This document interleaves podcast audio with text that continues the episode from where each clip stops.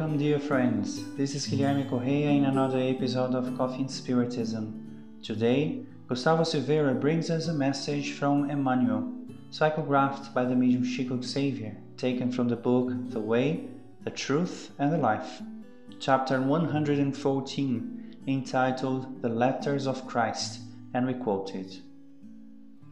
You show that you are a letter from Christ the result of our ministry, written not by ink, but with the Spirit of the living God, not on tables of stones, but on tables of human hearts. Paul 2 Corinthians 3.3 It is singular that the Master did not leave the world a compendium of principles written by his own hands. The remarkable figures of the earth always mark their passage on the planet, addressing to posterity their message of wisdom and love, whether in stone tables or aged documents. With Jesus, however, the process was not the same.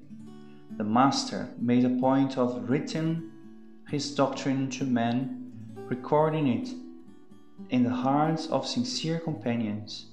His spiritual testament consists of teaching to the disciples and were not written by himself.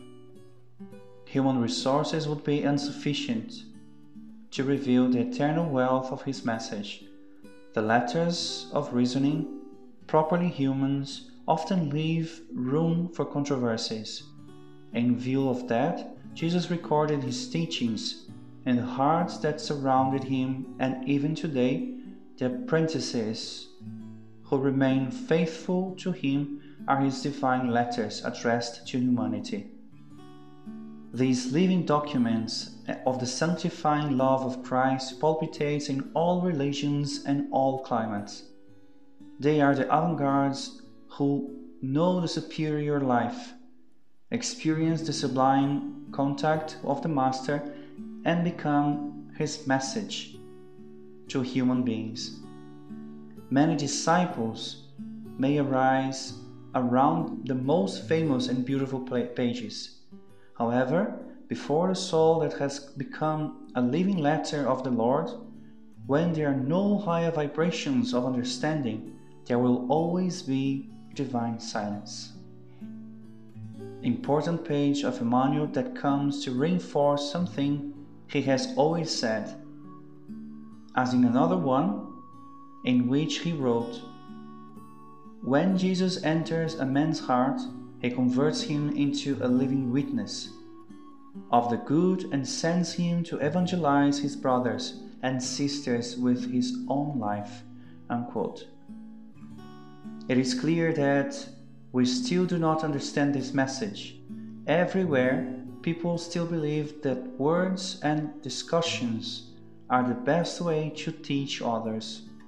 It is necessary to understand that as we observe others, they also observe us more than we think. Our children observe our incoherence. Our friends notice our faults. Our enemies highlight our weaknesses.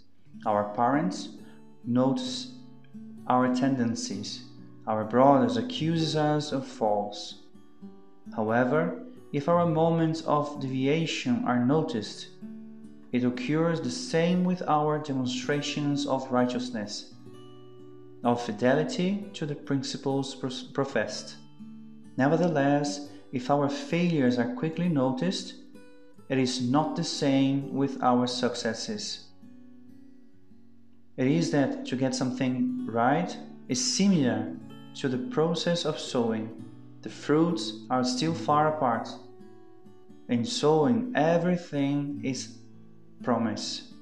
That is why Emmanuel also says in another message, quote, in order for someone to judge correctly with respect to a certain experience, they need to list how many years they spent inside, living the characteristics. Unquote.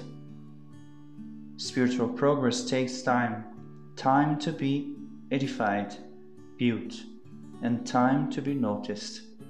Therefore, The understanding of others should be the last thing we need from them. The others have an image of us which has been built over the years, and to undo it or strengthen it if necessary, we will need a long time. We must give up the will to be understood so that we can work better in our own transformation, thus exemplifying, according to our possibilities, the message of Christ. And let us be sure that if the example is not enough to change someone's attitude, the words will be even less so. Moreover, if someone can say, Oh, but if I don't say anything, so and so does not change. It should also be noticed that if speech is not accompanied by proper actions, the change caused in the other is shallow and short lived. The words, if necessary, should be used to highlight the examples already been given, because otherwise they will make little or no impression on those who hear. Human pages and writings are controversial and usually cause disputes between the vanities that interpret them. However, a life well lived leaves no room for doubts and misrepresentations, and still here you need to know how to wait. Peace and love to you all, and until the next episode of Coffee and Spiritism, guys.